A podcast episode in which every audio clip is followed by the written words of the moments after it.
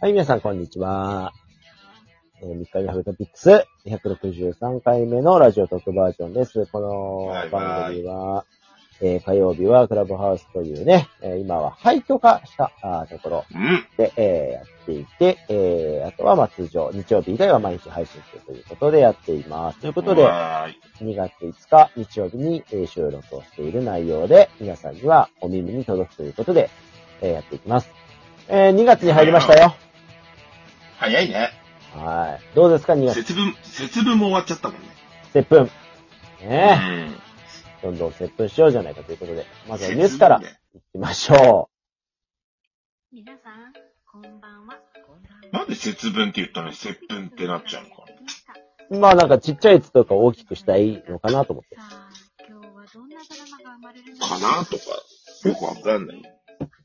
和弘さん、早く始まってほしかったもので何年生まれですか、昭和？楽しみですね59年。59年。おーじゃあちょっと後ほどね、まあそれもやりましょ何の占い？ニューストピックスはい、えー、ニューストピックスです。えー、週間、えー、ニュースワードランキングからね、今日もやっていきます。第20位。松山秀樹、えーアメリカツアー屈指のロングコースで猛チャージ第19位。三笘薫スーパーゴールに世界が衝撃第18位。八村塁、名門レイカーズに入り、ファン熱狂第17位。高小石、えー、ごめんなさい、高慶賞、3年ぶり3回目の優勝。えー、続いて第16位、えー、眉形同郷、眉形同郷、えー、奈良の古墳からあ出動ということで、17位まではスポーツ関連が多かったですけども、ここで、うんはい。えー同郷ね、はい。銅の鏡で出てきた。第15位。全日本、えー、卓球選手権、えー、早田ひなさんっていうのかな？急成長。えー、第10位。イルカの太鼓の東京湾に現れる。第13位。木村拓哉。えー、うん。福山雅治で言ってるじゃん。木村拓哉は、ね、えー福山雅治で相手にね、えー全国でサプライズ。皆さんね、ラジオの前で大笑いしました。和弘さんね、ちょっとなんか音声が途切れてるみたいで、えーよく聞こえてるんですね。えー第12位。指示役、ルフィ、えーね、えー、カンデチカの友達のルフィさん。えーフィリピンで拘束中の日本人さん。第11位。門田博光さん、えー元南海の不惑の逮捕死去。第10位。王将戦、えー第2局は、羽生九段の勝利。第9位。国会子育て防衛費で与野党が、えー論争。8位。アメリカアカデミー賞トップガンマーベリック6部門にノミネート。第7位。芸能界結婚ラッシュ、えー、真剣佑、ね。前田さんもね、結婚してね、前田、えー、なんて、ご、なんてなんかあ、キスマイ横尾さん。はい。あ、ゴードンね、はい。それから、えー、アンガー。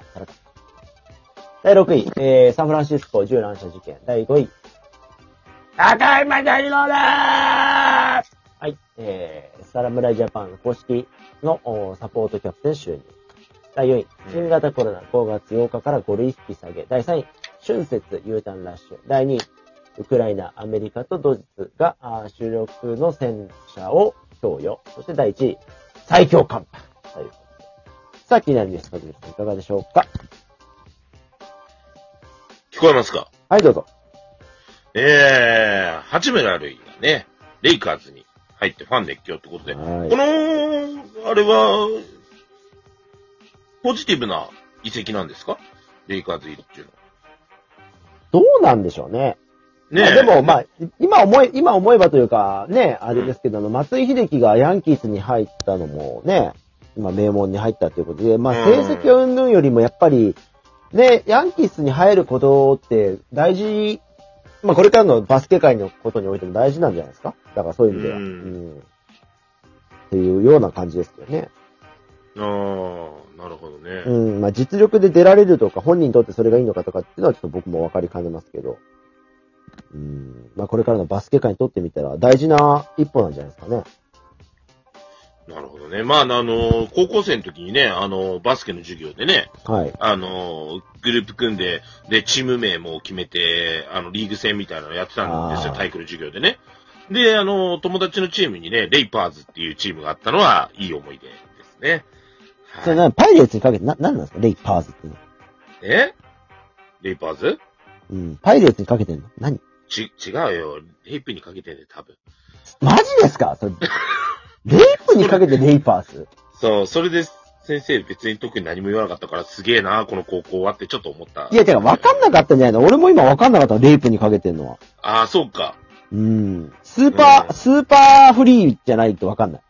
スーパーでも 懐かしすぎる、スーパーフリーは。ねあーそういうわけでね。まあ、そん今でもマジカル頭脳パワーだったらね、確実にマジカルバナナで出てきますよね。レイプと言ったらスーパーフリーみたいな。スーパーフリーと言ったら早稲田とかね、なんかもう。もうなんか、ね、放送できない。うわもうダメだって大学の名前まで出して。まあまあまあまあね、過去は消せないっていうことは金近にも強く伝えたいですけども。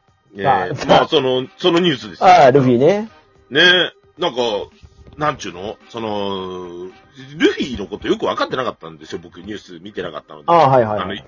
ちょっとね、先週バタバタバタバタしすぎてて、ええテレビ見る余裕すらなかったっていうところでうんね、ねえルフィなんか、その、しかも勇敢、コンビニ寄ったらね、ええ勇敢にあの、東村山にもルフィか、みたいな、あ えー見出しの新聞があって、なんだこのルフィっていうのは、みたいなね。うん。なんかすごい新しい義族でも現れたんだけどね。とんでもねえやつだったってことでね。えー、どう、どうなんですかね、これもまたね。でまあ、あの、具体的なこと言うと、なんかあの、フィリピンのね、あのー今度、首脳会談が日本とあるっていうことで、まあ、ねルフィと言われる人たちがフィリピンに収容されていた方々が、まあ、えーその手土産代わりに、えー日本に強制送還というかね、うんそういった形でということで、日本に渡るということで、まあだから、なんかフィリピンの刑務所ってすごいらしいですよ、和也さん。俺もこれ知ったんですけど、このニュースでね。あの、うんなんていうかね、あの、刑務所に入った方がいいらしい。むしろ、フィリピンって。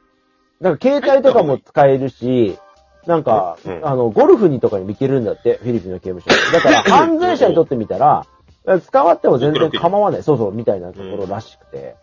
でその緩さで考えると、まあ、日本とはもうかけ離れたもんだし、今回のね、この、殺人までしちゃってるからね、そのルフィが指示したり。なので、だからこれじゃ許されないっていう状況だったところを、まあ、フィリピンのね、えー、まあ、外交で、えー、今回、すぐに日本に輸送できるということでね、フィリピンの刑務所だったらまた指示ができちゃう環境らしいんですよ、だから。